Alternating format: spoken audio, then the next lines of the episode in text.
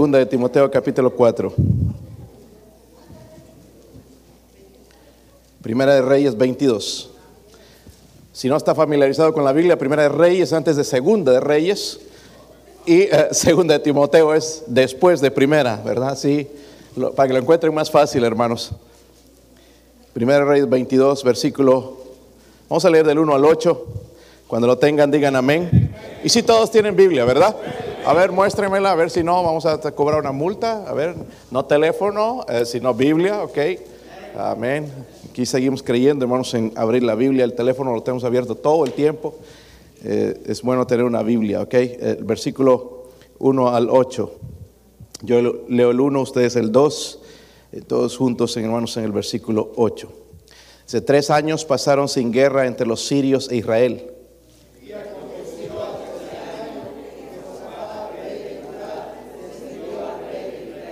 Y el rey de Israel dijo a sus siervos, ¿no sabéis que Ramot de Galad es nuestra y nosotros no hemos hecho nada para tomarla de mano del rey de Siria?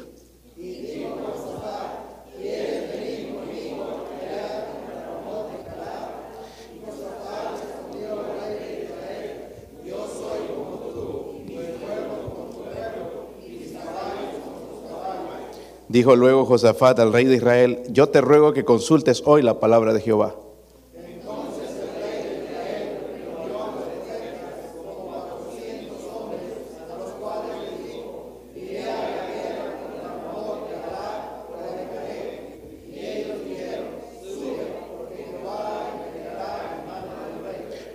Y Josafat, y dijo Josafat, ¿hay aquí algún profeta de Jehová por el cual consultemos? El rey de Israel respondió a Josafat, aún hay un varón por el cual podríamos consultar a Jehová, Micaías, hijo de Imla, mas yo le aborrezco porque nunca me profetiza bien, sino solamente mal. Y Josafat dijo, no hable así el rey. Padre, le doy gracias, Señor, en este momento, Dios mío, por su palabra. Ayude a este siervo inútil a predicarla, Señor, con autoridad en el poder de lo alto. Aplicarla, Señor, a la necesidad de su siervo, a la necesidad de su iglesia, Dios mío. Gracias, gracias, Señor, por hablarme a través de este mensaje, por guiarme a través de él, Señor. Oro, Padre, que haga, Señor, y sea de bendición en esta mañana. Si hay alguien que no es salvo salva, Señor, alguien que no tiene seguridad de la salvación, ruego, Padre, por favor, que usted se manifieste de una manera poderosa y traiga la convicción del Espíritu Santo, Señor. Háblenos, háblenos en esta mañana, Señor. Necesitamos de su palabra, necesitamos de su poder. En el nombre de Jesucristo. Amén. Pueden sentarse, hermanos. Les dije que abrieran la Biblia también en 2 de Timoteo capítulo 4, porque hay una advertencia, hermanos, para los días en que nosotros vivimos. Dice en 2 de Timoteo 4, versículo 3, ¿lo tienen, hermanos? Dice, porque vendrá, ¿qué? Tiempo cuando no sufrirán la sana doctrina, sino que teniendo comezón de oír, se amontonarán maestros conforme a sus propias concupiscencias. La palabra concupiscencia son deseos, sus propios deseos, y apartarán de la verdad el oído y se volverán a las fábulas.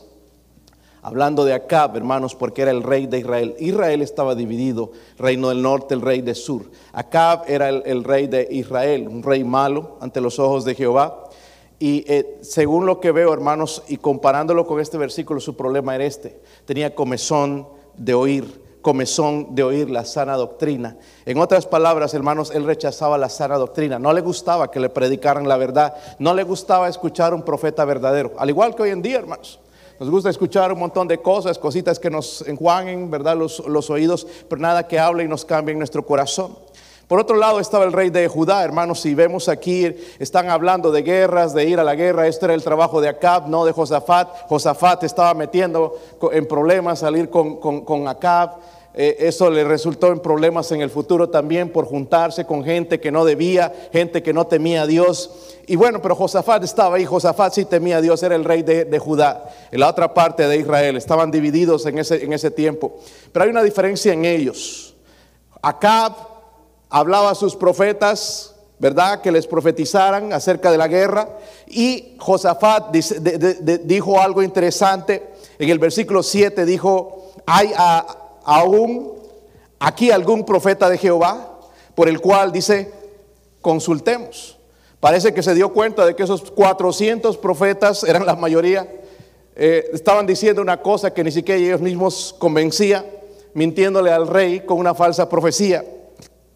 Podríamos decir, hermanos, también que hoy, al final de los tiempos, está marcado por esta característica, gente que no quiere escuchar la verdad. Digo otra vez, la gente no quiere escuchar la verdad. Y estoy hablando, hermanos, incluso en iglesias bautistas fundamentales independientes que hasta este punto, hermanos, gracias a Dios somos todavía de los pocos que siguen predicando la verdad y no nos avergonzamos de lo que dice la palabra de Dios. Pero hay gente, hermanos, que no le gusta eh, escuchar la verdad. Acá, hermanos, eh, llegó al punto, hermanos, de, miren el versículo 8, dice, el rey de Israel respondió a Josafat, aún hay un varón por el cual podríamos consultar a Jehová, Micaías, hijo de Imla, mas yo le aborrezco porque nunca me profetiza bien, sino solamente mal. Y Josafat dijo, no hable así el rey. ¿Sabes qué? Eh, si hay un hombre que nos puede hablar de Jehová, pero no me gusta lo que él dice. No me gusta cómo él predica.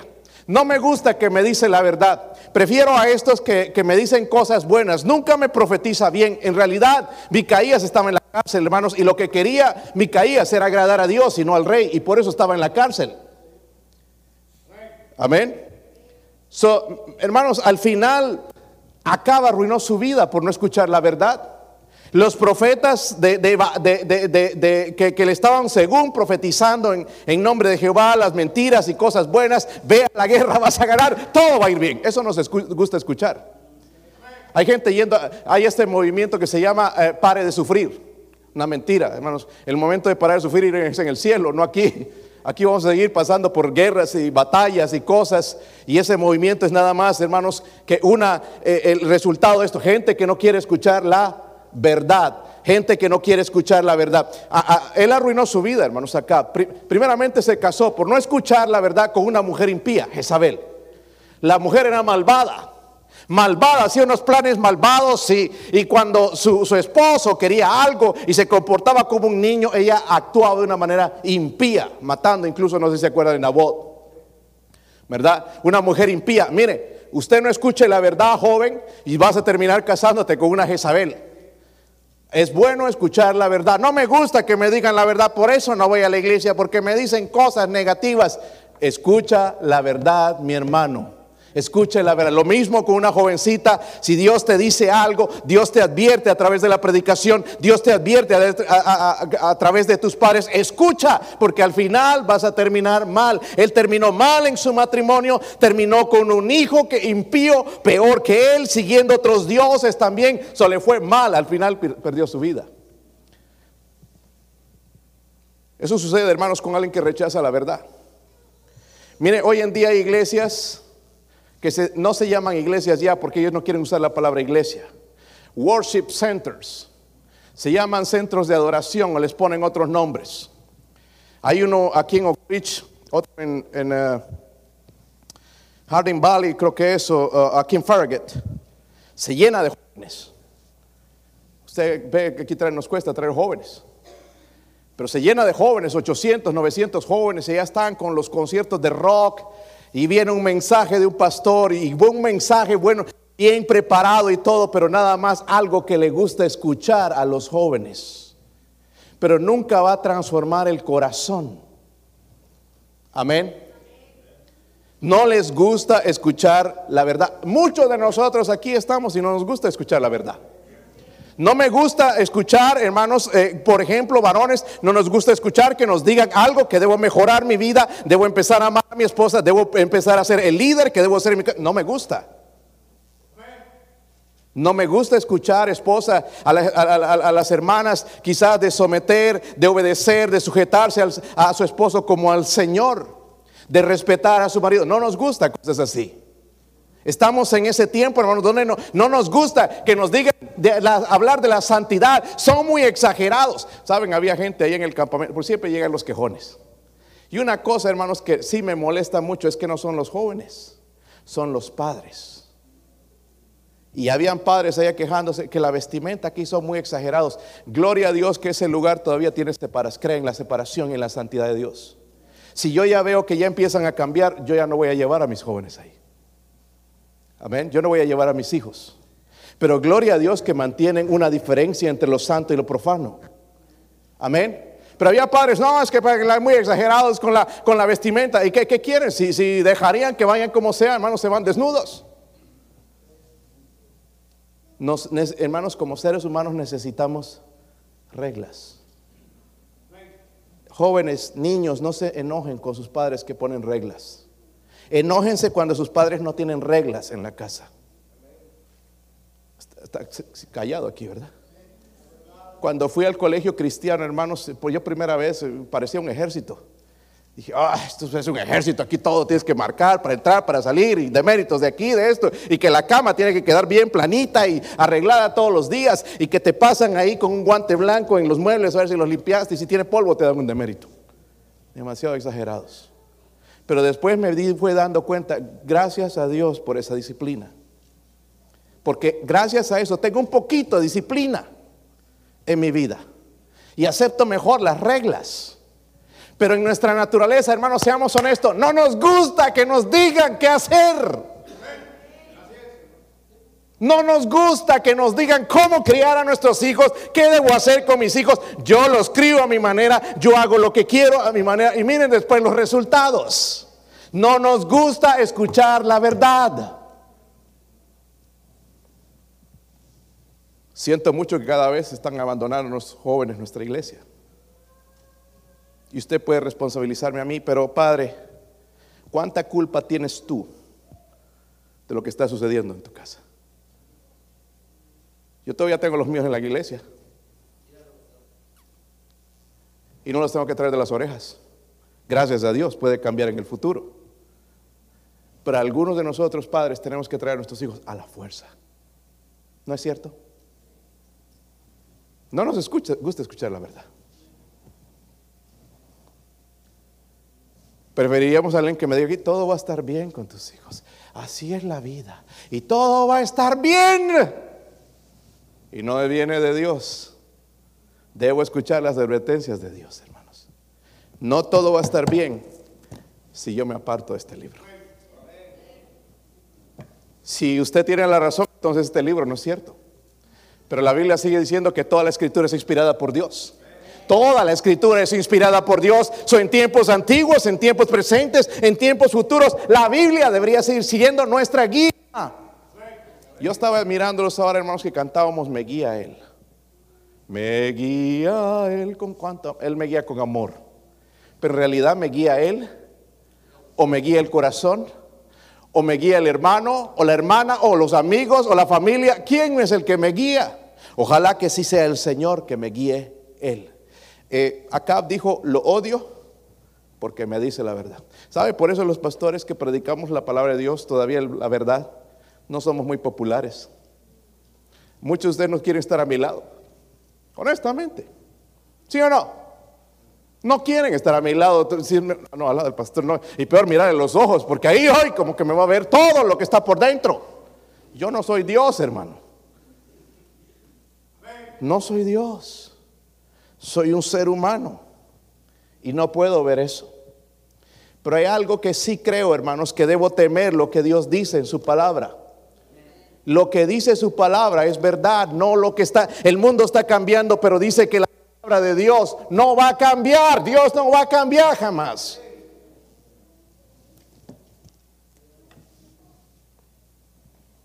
Yo no sé usted, hermano, pero yo no, honestamente no quisiera rechazar la verdad. no me va a ir bien. Acá, si usted estudia, hermanos, en la Biblia, va a ir decayendo hasta el final de caer horriblemente. Murió de una manera trágica, lo vamos a ver en un momento. Su esposa también, igual, lo, que Dios les profetizó, lo que ellos rechazaban, eso le sucedió. Sus hermanos, tarde o temprano, la verdad me va a alcanzar. Ah, no, no me pasa nada y son exagerados. Tarde o temprano, la verdad me va a alcanzar. Amén. Tarde o temprano, la verdad me va a alcanzar. vamos a ver, hermanos, cómo aplica entonces ese mensaje a nosotros, ¿ok? Miren el versículo 1 al 5, allá en Primera de Reyes otra vez, versículo capítulo 22. Si están ahí, hermanos. Dice, tres años pasaron sin guerra entre los sirios e Israel. Y aconteció al tercer año que Josafat, rey de Judá, descendió al rey de Israel. Y el rey de Israel dijo a sus siervos, ¿no sabéis que Ramón de Galad es nuestra y nosotros no hemos hecho nada para tomarla de mano del, del rey de Siria? Y dijo a Josafat, ¿quieres venir conmigo a pelear contra Ramot de Galad? Y Josafat respondió al rey de Israel, yo soy como tú, y mi pueblo como tu pueblo, y mis caballos como tus caballos. Dijo luego Josafat al rey de Israel, yo te ruego que consultes hoy la palabra de... Yo te ruego, le está rogando que consultes hoy. Vamos a salir a la guerra, pero te ruego que consultes hoy la palabra de Jehová. ¿Qué dice Dios? So, primero, hermanos, la protección que ofrece la verdad. Dice que tres años pasaron sin guerra, ¿verdad? Tres años tranquilos, prosperidad, pero llegó la guerra, ¿verdad? Estaban en guerra todo el tiempo llegó la guerra y la guerra, hermanos, incluye gastos, ¿sí o no? Eh, eh, fatalidades, hay gente que muere. Su acá sabía de todo esto, lo que involucra. Josafat entendía también el asunto. Entonces, no podemos salir así nada más sin medir las consecuencias, sin salir así por así. No sabemos cómo están los sirios, qué poder tienen. Entonces necesitamos consultar a Dios. Eso estaba en Josafat. No, él decía, no podemos salir sin la protección principal, la ayuda de Dios. Versículo 5 dice ahí, yo te ruego que consultes hoy la palabra de... Mi pregunta es esa, hermanos. Cuando agarramos un trabajo, nos vamos a casar, tomamos una decisión, consultamos a Jehová. ¿Verdad que no? Porque no nos gusta escuchar la verdad. Ya nos hemos encaprichado con esto, esto lo quiero, esto Dios puede tener su opinión, pero no, lo voy a hacer así. No consultamos a Dios. Y por eso es que nos metemos en los problemas que nos metemos. Aunque, aunque hermanos, no quería, necesitaba alguien que le dijera la verdad. ¿Sabe por qué? Porque esa era su última batalla, su última guerra. Necesitaba la verdad. Eh, hermano, hermana, si usted se ha alejado de Dios y ha empezado a odiar la verdad, es tiempo de que regrese, porque tarde o temprano la verdad le va a alcanzar. Mejor que alguien te diga la verdad en amor que una mentira y te destruya tu vida. Porque las mentiras es fácil creerlas, ¿verdad? Tarde o temprano, hermanos, vamos a necesitar la verdad. Tarde o temprano, ahorita la rechazamos. No, yo no quiero que me digan, a mí me gusta ser así, a mí me gusta vestir así, a mí me gusta tomar, bailar, hacer fiestas, vivir diferente. La verdad te va a alcanzar. A mí me gusta vivir de esta manera. Miren, hermanos, un día vamos a morir también. La vida que estamos viviendo no es la vida eterna. ¿Se han dado cuenta? No es la vida real. Un día, hermanos, vamos a encontrar la vida real en el cielo o en el infierno. Eso más vale que trabajemos para eso. So, primeramente, si usted no es salvo, necesita la verdad del Evangelio. El Evangelio es la verdad, la palabra de Dios es la verdad. ¿Sabe que Pilato estaba pidiéndole a Jesús, ¿qué es la verdad? Y, Pilato tenía delante de él la verdad, pero la rechazó. Muchos de nosotros venimos aquí todavía año tras año, vez tras vez, estamos rechazando la verdad. Hermanos, el, el mensaje de la salvación, ¿sabe que incluso es tropiezo a los incrédulos? Allá, por ejemplo, en 1 Corintios 1.18, si puedes llegar allá, está bien, si no yo lo voy a leer. 1 Corintios 1.18 dice, porque la palabra de la cruz es locura a los que se pierden, pero a los que se salvan, esto es a nosotros, es que la cruz, el mensaje de la cruz, dicen, no, es una locura. ¿Cómo es posible que alguien va a ser salvo creyendo nada más eso? Tienes que hacer algo, tienes que portarte bien, tiene que haber algo más. Para ellos es locura, no lo puede entender, pero nosotros lo entendemos y decimos no solamente eso, decimos que es poder de Dios para. Primera de Tesalonicenses, o segunda de Tesalonicenses 1.8.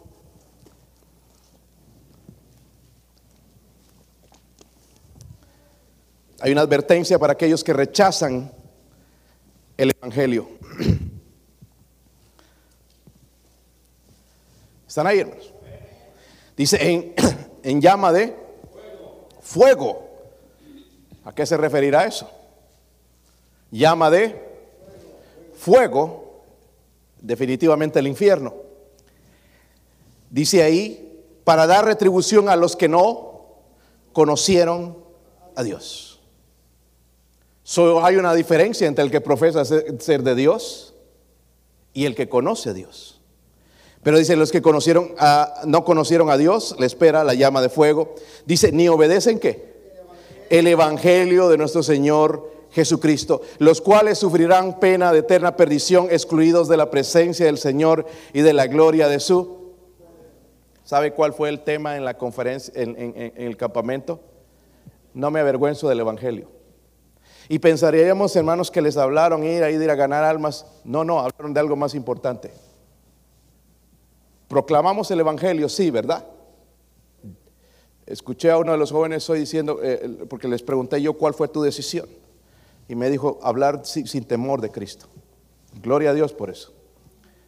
Pero después les pregunté cuál fue el tema en general. Porque sí hay que proclamarlo, pero también hay que vivirlo. Porque yo puedo predicar el Evangelio, pero vivir como el diablo dar mal testimonio. Y la gente se va a convertir, hermanos, cuando vean una vida que es fiel a Dios. No un cristiano que está, mira, te voy a demostrar cómo ser salvo y vive como el diablo. Sigue egoísta, sigue orgulloso, sigue mentiroso, sigue haciendo cosas. lo que es bien importante en mi vida es que mi vida demuestre el Evangelio.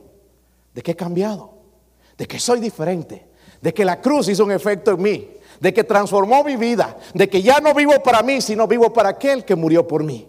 So, ese fue el mensaje. Sus jóvenes están llenos con ese mensaje en sus cabezas de vivir, de vivir el Evangelio. Es lo que necesitamos. Hay gente pensando, hermanos, que va a ser salva por hacer buenas obras. Hay iglesias, eh, eh, y no puedo decir ni iglesias porque la iglesia es el cuerpo de Cristo, es el creyente, no el templo. Ese es el templo nada más. Este edificio se va a quedar. Pero hay religiones enseñándole a la gente que tienen que bautizarse, que tienen que hacer buenas obras para ser salvo, y eso es mentira. La salvación dice que es por gracia, por medio de la fe. Esto no de vosotros es un don de Dios, no por obras para que nadie se gloríe. Eso dice la Biblia. Y esa verdad no cambia. Y aunque tú en tu mente puedas pensar, ese cómo es posible, en la mente de Dios estaba, estaba diciendo, yo voy a morir por ellos porque los amo, yo voy a pagar el precio de sus pecados. Y entonces, ¿cómo dejamos que Él nos salve si nosotros tenemos que pagar el precio de la salvación cuando hace dos mil años Cristo lo pagó en la cruz con su propia sangre? Qué insulto, ¿verdad? Ahora, para nosotros los cristianos, que rechazamos la verdad, un día podría convertirse esa verdad en la protección de su. ¿Cuántos quieren tener una buena familia? ¿Sabe? Lo que nos va a proteger es esto. No, es que estoy haciendo todo, estoy haciendo dinero para proteger mi familia. Buena suerte, ¿qué vas a hacer con el dinero? Poner la, cerca de protección en tu... Buena suerte, a ver cómo te va. Porque hay gente millonaria que sus hijos no quieren saber nada de Dios. Algunos de nosotros hemos roto el lomo aquí en los Estados Unidos trabajando día y noche fuerte en trabajos que nunca jamás esperábamos haber hecho. Tenemos el dinero, pero no tenemos la familia. ¿Sabes que lo más, familia, lo más importante que puedes construir es tu familia? No es tu casa, hermano. ¿Y en qué van a vivir? Mejor que vivan debajo del puente siendo cristianos y teman a Dios, que vivan en una mansión donde nadie vive ahí. Donde vas, te mueres y, la venden y se gastan el dinero en lo que ellos quieren. No nos gusta escuchar la verdad. ¿Sabe cuál es el problema de nosotros, hermanos? Nos hemos americanizado. Honestamente. Ya somos igual. ¿Sabe cuál fue el problema de esta nación, hermano? Se apartó de Dios, rechazaron la verdad. Ese fue el problema, ¿sí o no? Y nosotros estamos haciendo lo mismo, siguiendo el mismo ejemplo, en vez de seguir la verdad de Dios. Y a quién no le gustan las comodidades. A mí me encanta traer un carro, hermanos, con aire acondicionado, definitivamente. A mí, mi esposa odia el aire acondicionado, no le importaría si no tuviera, pero a mí me gusta. ¿Cuánto le gusta un carro cómodo? Cómodo. Ni levantan la mano, no, hay son los que tienen ahí un avión afuera. Nos gusta, hermano. Pero si vivo para eso, ahí está el problema. Estos jóvenes hermanos escucharon predicaciones, tremendos mensajes, ojalá pudiéramos traducirlos. De nosotros mismos hacemos nuestros ídolos y nos convertimos igual que nuestros ídolos. Por ejemplo, habló de las redes sociales y eso estaban mencionando ellos esta mañana. Sabes que tú en las redes sociales pones cosas y te insultan y tú también, igualito a nuestro, porque ya es un ídolo. Se ha convertido, quieras o no, se ha convertido en ídolo. Ya no podemos salir de ello. Estamos atrapados. Lo primero que vemos es, a ver qué escribieron, a ver qué puso. Pensamos, ay, que Dios tendrá para mí. Eso es un ídolo. Y nos volvemos igual que nuestros ídolos. Estábamos hablando esta mañana, les pregunté qué ídolos. Ellos mencionaron el dinero. Igual, lo mismo el dinero, ¿verdad? no, tengo que trabajar, tengo que, y nos volvemos igual que el dinero. Viene y se va. Y así somos inestables con Dios por seguir el, Dios del dinero. No hay nada malo en el dinero, sino en el amor al dinero. Dice que el, el amor al dinero es la raíz de todos los... Y podríamos pensar en violadores de niños, vendedores de droga, hermanos, pero el amor al dinero dice que es la raíz de todos los males. Amén. No nos gusta la verdad. So, la verdad que rechazamos, hermanos, hoy podría proteger mi hogar. Escuché a uno, y creo que fue uno de mis hijos, porque se habló de un mensaje decir estar del lado de Dios. Porque o estamos del lado de Dios, hermanos, o estamos del lado del diablo. No hay intermedio. No, yo estoy aquí. No, estoy al lado de Dios o al lado de Él. No puedo servir a dos, ¿verdad? O amo a Dios o amo al...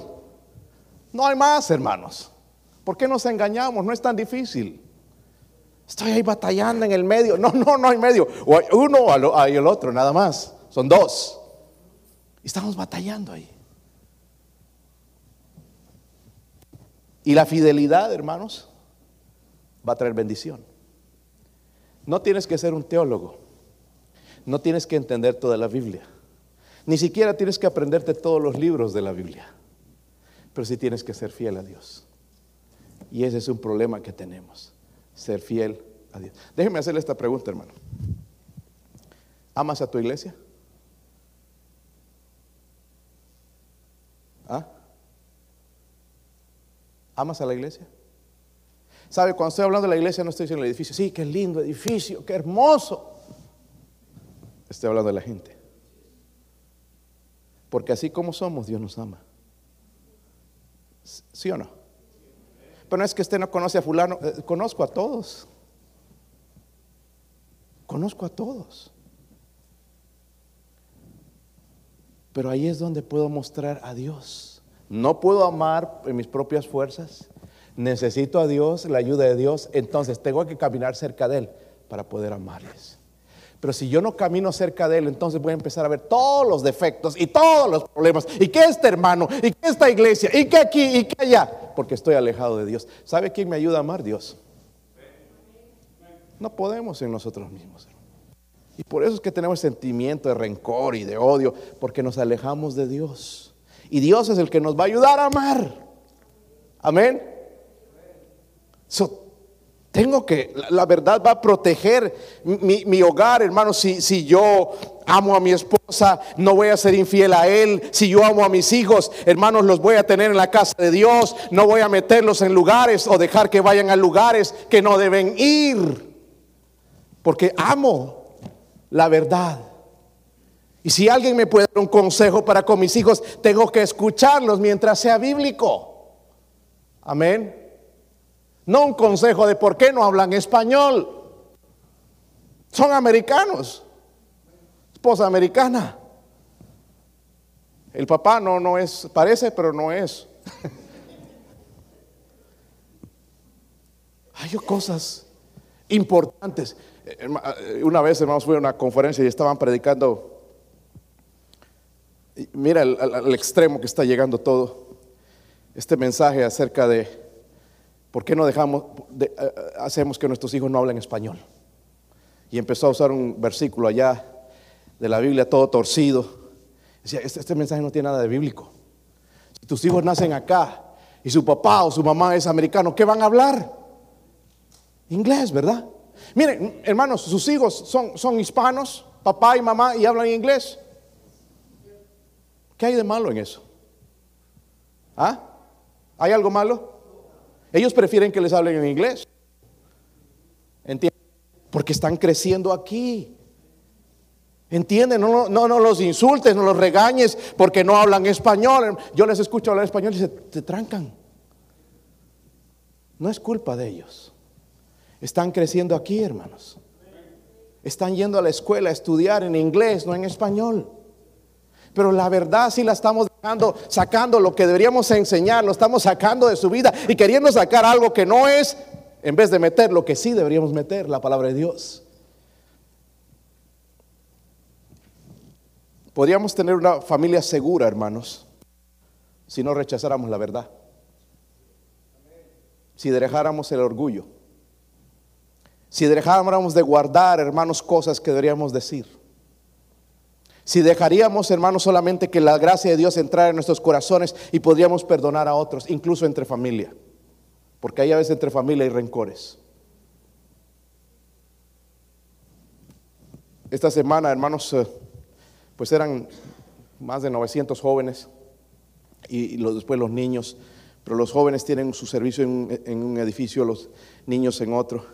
Y al frente de los nuestros, nuestros jóvenes, estaba un grupo de muchachos bien rebeldes, bien, no, no ponían atención, estaban jugando ahí dibujitos eh, y nadie les decía nada. Y este, pues estaba nada, ninguna predicación y 15 predicaciones y no entraban y hasta que el miércoles ya empezó en el servicio de la noche, empezó a predicar el hermano Bill Rice, el papá, y tremendo mensaje. Y empezó, tocó nada más un versículo, hermanos honra a tu padre y a tu madre. Es un mandamiento. Y entonces le dijo, pues, pero ¿cómo voy a honrar a mi papá y a mamá? ¿Podrías honrar a tu papá y a tu mamá? Un papá que te abandonó, que te dejó, que golpea a tu mamá. Y él hizo su cabeza así, uno de ellos. Yo vi que ese versículo, él estaba distraído, pero escuchó eso y empezó y movió su cabeza. Y entonces habló, este es algo que tú no puedes hacer, pero es algo que Dios te va a ayudar a hacer. Es un mandamiento de Dios y Él te va a dar fuerza para, para honrar a tu papá y a tu mamá. No solamente dice obedecerlos, sino honrarlos. Amén. No es como cuando te dice ve a botar la basura. ¡Ah! ¡Ah! ¡Ah! Y vas enojado. Y la bota sí. Obedeces pero de malas. Pero honrar es agarrar la basura. Sí, papá, qué bendición, me mandó a mí. Si pasaría eso, ¿verdad? Sería un ataque, nos da el corazón. Y va y bota y después regresa, trae el bote de basura. ¿Qué más hago, papá? No existe en estos días eso. Pero supongamos que sucede. Pero eso es honrar. Amén. Eso es honrar. Igual servir a Dios lo mismo, porque dice, honra a Jehová con todos tus bienes, también dice. Pero nosotros tenemos que, ay, esto no duele aquí, si lo doblo bien para que no vean que es un billete de un dólar. ¿Sabes? Allá en Bolivia ni siquiera aceptan billetes de un, dólar. Y aquí están las iglesias. Qué, qué, desgracia, ¿verdad, hermanos? Que a Dios le damos lo peor, las obras, y a nosotros nos llevamos lo mejor cuando Él nos da todo a nosotros la fuerza, nos da la salud, nos da el trabajo, nos da, hermanos, la bendición de, tener un trabajo, un buen trabajo. ¿Entiende? Pero la verdad no nos gusta. No nos gusta. No quiero que levante su mano, pero ¿cuántos de ustedes tienen un matrimonio fuerte? Fuerte, mi esposa es fuerte, pastor, cómo me pega. No estoy hablando de eso. No un matrimonio ahí que se están amenazando que se van a dejar todo el tiempo. Y ninguno se va porque sabe que no hay cualquier persona por ahí que nos va a aceptar. Y sigue ahí, no por los niños, por los niños y por los niños. Si obedeciéramos la verdad, nuestros matrimonios serían fuertes. ¿Seguros? ¿Están conmigo, hermanos? No un día mirando allá la Jenny, llenita de granos, o la, hermana, al Cirilo, quien sea, mirando otros hombres ahí y soñando con fulano y, no, estaría eso, si, hermanos, si creyéramos la verdad. Pero no nos gusta. Cuando yo les menciono esto del Facebook, hermanos, ustedes se enojan. Pero muchos de ustedes están enfriándose por eso. Se molestan. Deje de pasar tanto tiempo en Instagram y, el Snapchat y toda esa basura y póngase más tiempo en la palabra de Dios. No estarías tan frío para con Dios. Pero no nos gusta.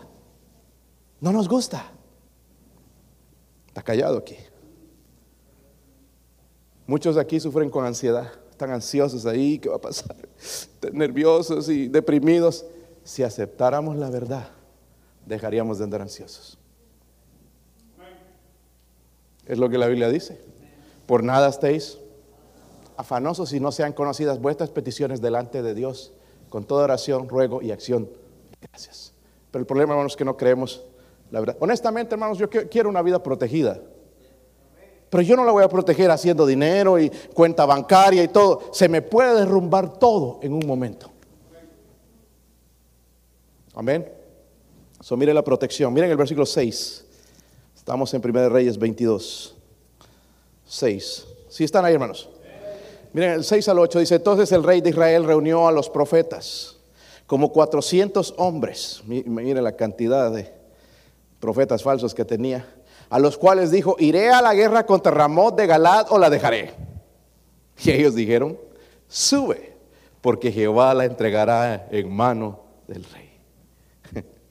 Y dijo Josafat, ¿hay algún, aquí algún profeta de Jehová por el cual consultemos? No hay algo raro aquí. 400 que dicen lo mismo. Mm, como que no. Dice el rey de Israel respondió a Josafat, aún hay un varón por el cual podríamos consultar a Jehová, Micaías, hijo de Imla, mas yo le aborrezco, porque nunca me profetiza bien, sino solamente va mal. Y Josafat dijo, no hable así el rey. Segundo, hermanos, la provocación o el efecto que acompaña a la verdad. Es importante, hermanos, cuando dice en el versículo 6, dice entonces, amén. ¿Por qué? Porque la búsqueda de verdad de Josafat de Dios, hermanos, provocó una reacción en Acab. So, Acab encontró lo que él quería escuchar, sí. Voy a salir a la guerra, profetas, siervos de Dios. Y ve, Dios te va a prosperar, todo va a estar bien. Acab, ve, porque tú eres más fuerte, ve. Y todos decían lo mismo. So, dice la Biblia, hermanos, que en el versículo 22 y 23 un poquito más adelante. Y dijo, yo saldré y seré espíritu de qué? Mentira, dice en boca de todos sus. Y dice, los induciré, induciré y aún lo conseguiré. Ve pues y hazlo así. ¿Qué es ese espíritu de mentiroso? Ese eh, simbolizaba la vida de esos profetas, ¿verdad? De mentira. Dijeron al rey, hermanos, lo que quería escuchar. Yo me comprometí, hermanos, hace un tiempo. Voy a subir al púlpito, donde sea, y tengo que decir la verdad. ¿Por qué? Pastor, no lo, van a correr. Hay lugares donde no, no quedan muy alegres que se diga. Pero es que mi compromiso fue con Dios de decir la verdad. Hermano, mire, yo les amo en Cristo, a todos ustedes, oramos por nombre, por sus hijos y todo, pero yo no puedo agradarle a usted, tengo que agradar a Dios. Entiéndeme eso. Yo quiero la bendición de Dios, porque sé que si te agrado a ti, yo no voy a recibir la bendición de Dios. ¿Entiendes? Yo quiero la bendición de Dios y por eso muchas veces te voy a decir lo que no te gusta. Pastor, por eso no me acerco a usted. Haces mal, mi hermano, mi hermana. Hay veces donde deberías venir a mí, hablarme del asunto y preguntarme, pastor, ¿qué opina de esto? Estoy orando al Señor y el Señor te está diciendo, ve, ve al siervo, ahí está, pregúntale, escucha su opinión. Y ahí estamos dándole vuelta a la cabeza hasta que escuche una cosa por allá y ya, eso. Dios no habla así. Dios habla a través de su palabra. ¿Está conmigo, hermanos? Pero todavía no entendemos. ¿Sabes que hay iglesias, hermanos, que solo predican lo que a la gente le gusta escuchar? Amén. Muchas iglesias, hermanos, donde nada más van y, les dan ahí una, una, oh, los levantan más y pastor, eso es lo que necesitamos, que nos levanten, que nos levanten más el orgullo. Dice que Dios exalta a los que se humillan. Amén. Lo que necesitamos, hermanos, honestamente, miren, yo sé que necesitamos ánimo y ese ánimo se los puedo dar cuando estamos afuera, pero en el púlpito necesitamos escuchar la palabra de Dios. Necesita hablar a nuestro corazón qué es lo que está mal alrededor, qué es lo que está por entrar en mi hogar, qué es lo que está por pues, asaltar esa cerca, cómo el enemigo está tratando de destruir. haría bien en escuchar la palabra de Dios. Porque cuando lo vienen los problemas, sí quiero escuchar a. ¿Sí o no? Porque Dios no va a venir y nos va a agarrar algo. Ahí está, pa. Nos va a consolar. Nos va a amar. ¿Sí o no? Nos va a aceptar. Nos va a abrazar. Vamos a sentir su amor. Pero una cosa sí es cierto, hermano, hermana. No va a quitar las consecuencias de las malas decisiones. ¿Está conmigo? Es mejor que hagamos bien. Dios perdona, es misericordioso, es amoroso, es, amante. Pero qué terribles son las consecuencias. ¿Sí o no? Miren lo que Pablo le dijo a la iglesia de Corinto, hermanos. La iglesia de Corintios tenía el mismo problema. Segunda de Corintios 11. Rapidito, hermanos, vamos allá. Ya se está haciendo tarde, ¿verdad? Hay que ir a llenar el tanque de 10 cilindros, o 12, 12, 11, perdón, 3.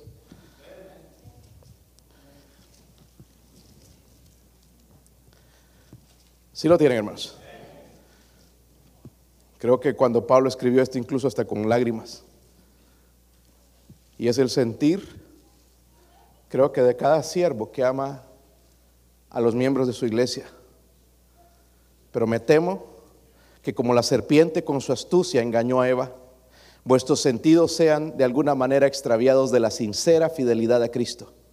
Porque si viene alguno predicando a otro Jesús, que el, que hemos predicado, o si recibís otro espíritu que el que habéis recibido, u otro evangelio que el que habéis, habéis aceptado, bien que no querían la verdad, el verdadero evangelio, pero sí lo que viene con mentiras, con un disfraz. Dice, hasta sus sentidos fueron cambiados. Ya no aceptaban la verdad, entonces fueron cambiados sus sentidos. ¿Y cómo vivimos en este mundo, hermanos? No, yo no quiero, no tengo ganas, no, hoy no.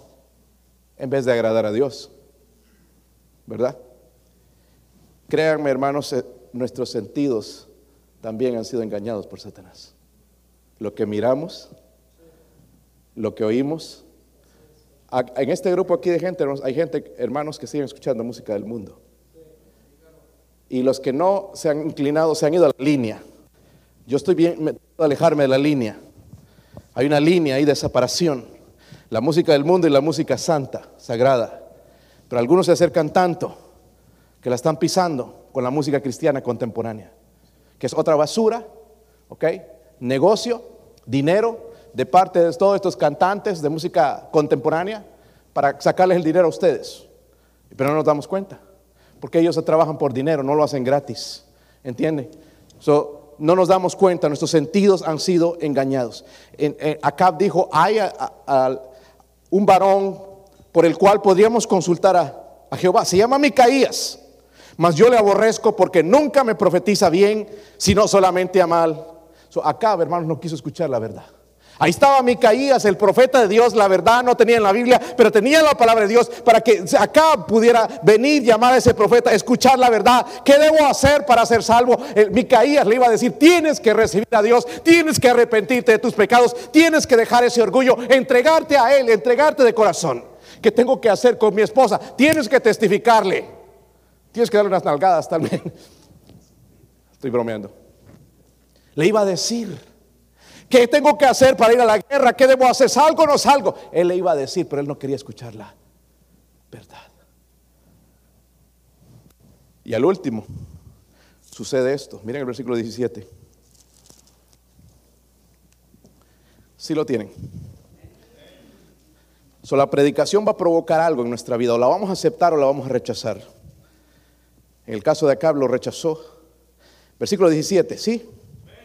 Dice, y entonces él dijo, Yo vi a todo Israel esparcido. Ahora está hablando Micaías, le está dando la profecía de lo que va a pasar. Por los montes, o sea, los van a perseguir como, como ovejas que no tienen pastor. Y Jehová dijo: Estos no tienen señor, vuélvase cada uno a su casa en paz. Y el rey de Israel dijo a Josafat: No te lo había yo dicho. Ninguna cosa buena profetiza acerca de mí, sino solamente que el mal. Le estaba diciendo, le está preguntando la verdad y se la dice. Y no le gustó. ¿Ok? Y, pueden ver, hermanos, todo lo que él dijo más adelante sucedió al pie de la letra. So, Micaías entonces era el, el, hombre con la verdad. Los otros profetas le decían al rey, le temían más al rey que a Dios y le decían lo que él quería escuchar. Pero Micaías quería agradar a Dios. Eh, váyase a Deuteronomio, rapidito hermanos, a Deuteronomio 28. Porque Dios ya venía trayendo esas advertencias a Israel ya mucho tiempo antes. Deuteronomio 28, versículo 45. Y vendrán, dice, sobre ti todas estas maldiciones. Hermanos, ¿cuánto les gustan las maldiciones? Pero Dios ya está advirtiendo, aquí están las bendiciones y aquí están las maldiciones. A propósito, léase todo el capítulo, hermanos. ¿En, cuál vas a escoger tú? Si las bendiciones o las maldiciones. Y mire, mire, mire qué parecido esto suena a nuestros días. Vendrán sobre ti todas estas maldiciones y te qué? Ah, ¿Cuántas maldiciones nos están siguiendo? Pastor, usted me sigue a todos lados. Pues yo no creo que sea una maldición en realidad. En todo lado me la encuentro, pues gloria a Dios. Hay una persona con la que siempre me encuentro en la calle. Ay, ¿cómo que siempre Dios me lo pone en, el frente mío? ¿Qué crees? ¿No es la oportunidad que Dios le está dando para que se arrepienta? Qué bueno es Dios, ¿verdad? Pero no se enoja, otro se enojaría. Solamente la, me quieren decir la verdad. Sigamos leyendo ahí. Y te perseguirán y te alcanzarán hasta que perezcas. Por cuanto no, habrá, no, no habrás atendido a la voz de Jehová tu Dios para guardar sus mandamientos y sus estatutos que Él te mandó. Había una jovencita en la iglesia no en esta iglesia, para que ustedes no estén pensando, ¿quién será? Y se le decía vez tras vez, no te cases con ese joven, no te cases con ese joven. Ay, es que pastor me ha prometido que va a cambiar, ya va a venir a la iglesia. No, no te cases, te está diciendo eso porque se quiere casar contigo y una vez que se case ya vas a ver las consecuencias. No te cases. Pero bueno, se casó a escondidas. Nadie supo. Tres o cuatro meses pasaron, hermanos, y reciente, ni, miren, ni la luna de miel estaría. Y ya regresó con el ojo morado. Pastor, me pegó. ¿Qué le puede decir a una persona así, hermano? ¿Que se divorcie? ¿Cuál es el consejo de parte de Dios? Dios le dice, no escuchaste la verdad. Amén. Ay, es que estoy bien enamorado. No importa. Dios no es la manera en que nos guía, hermanos, Dios nos guía a través de su... No sigamos al corazón, el corazón es engañoso, es perverso. Por eso algunos estamos en problemas, nada más mira al lado. Me estoy prometiendo. Pero él dijo para guardar sus mandamientos y sus estatutos que él te mandó. So, volvamos a la historia. Micaías dijo la verdad, amén. Los 400 profetas dijeron mentiras, te va a ir bien, ve a la guerra, Dios, te va a prosperar. Y Micaías le dijo la verdad. Acab no quiso creerla. ¿Qué hubiera pasado, hermano, si Acab hubiera escuchado a Micaías?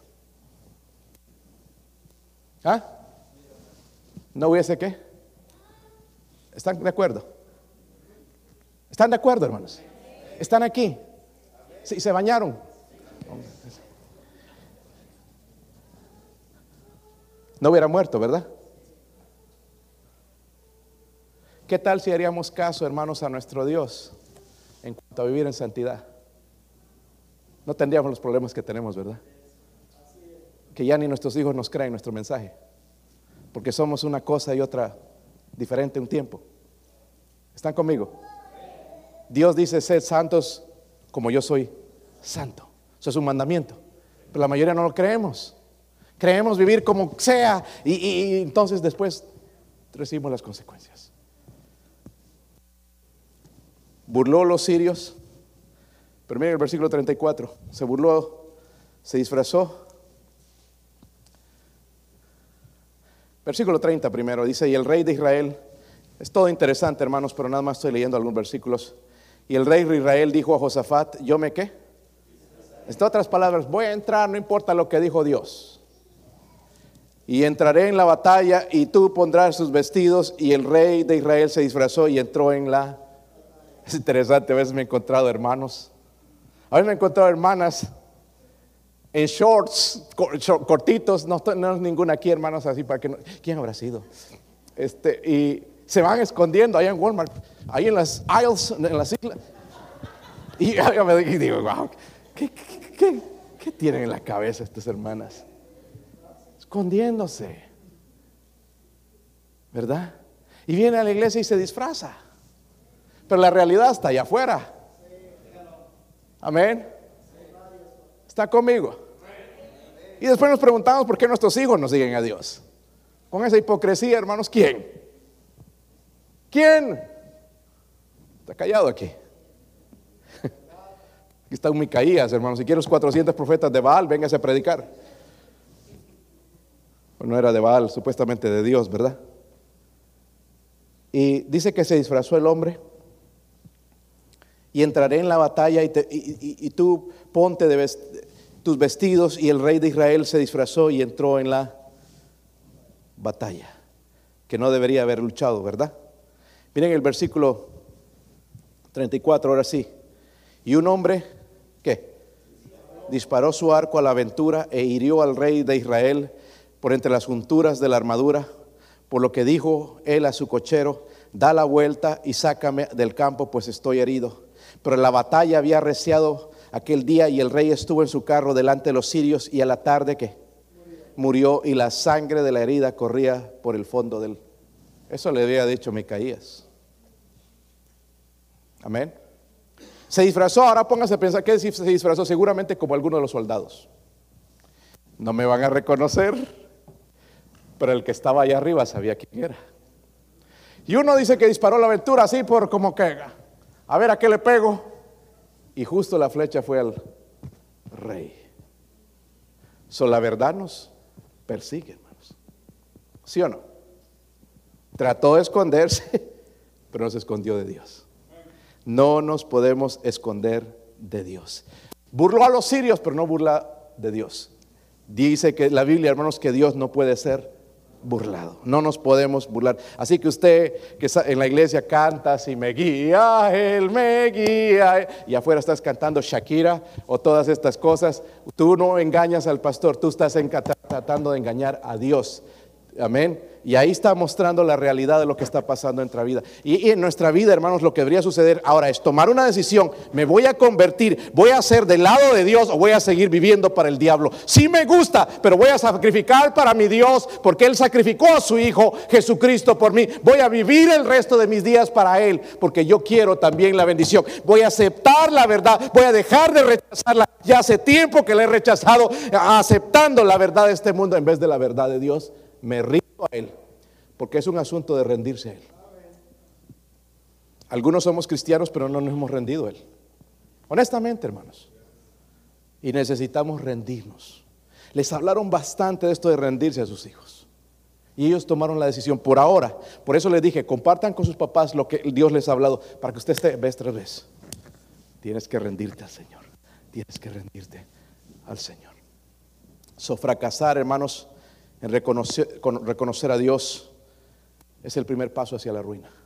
Ahora miren, vimos la protección, ¿verdad? La verdad, hermanos, va a protegerme. ¿Sí o no?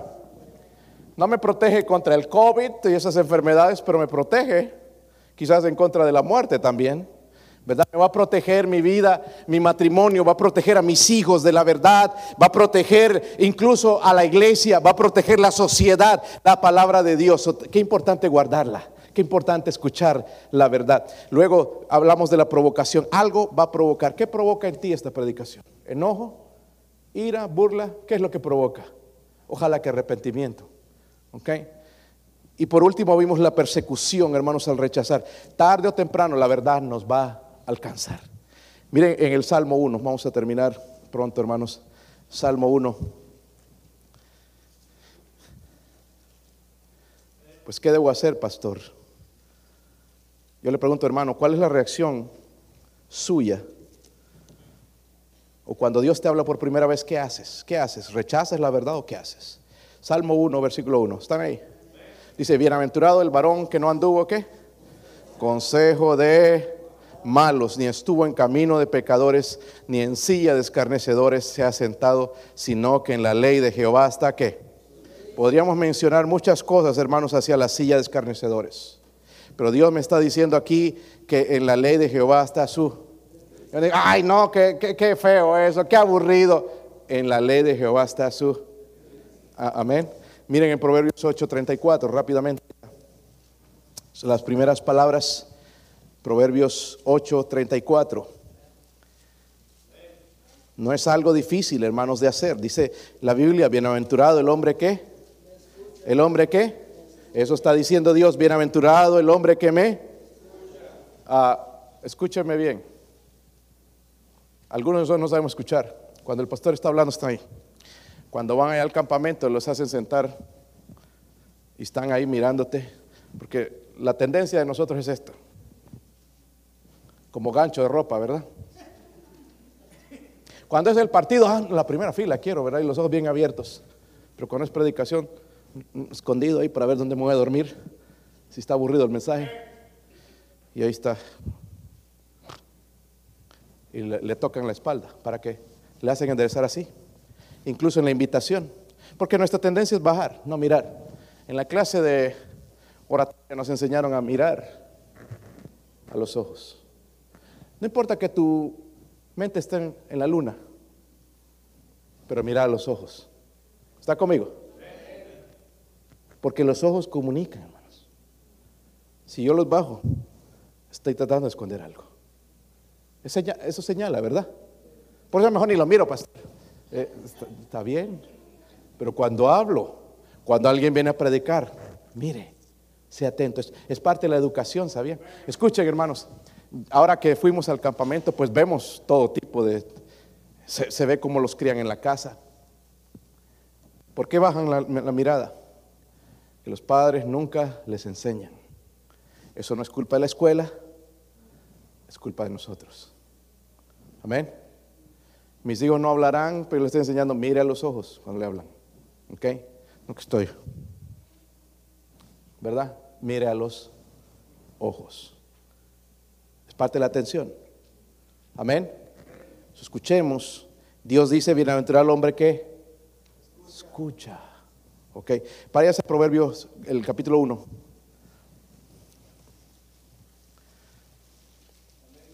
Pero Proverbios, hermanos, eh, Apocalipsis. Perdone, perdone, si pueden saltar eso, hermanos. Apocalipsis 1.3.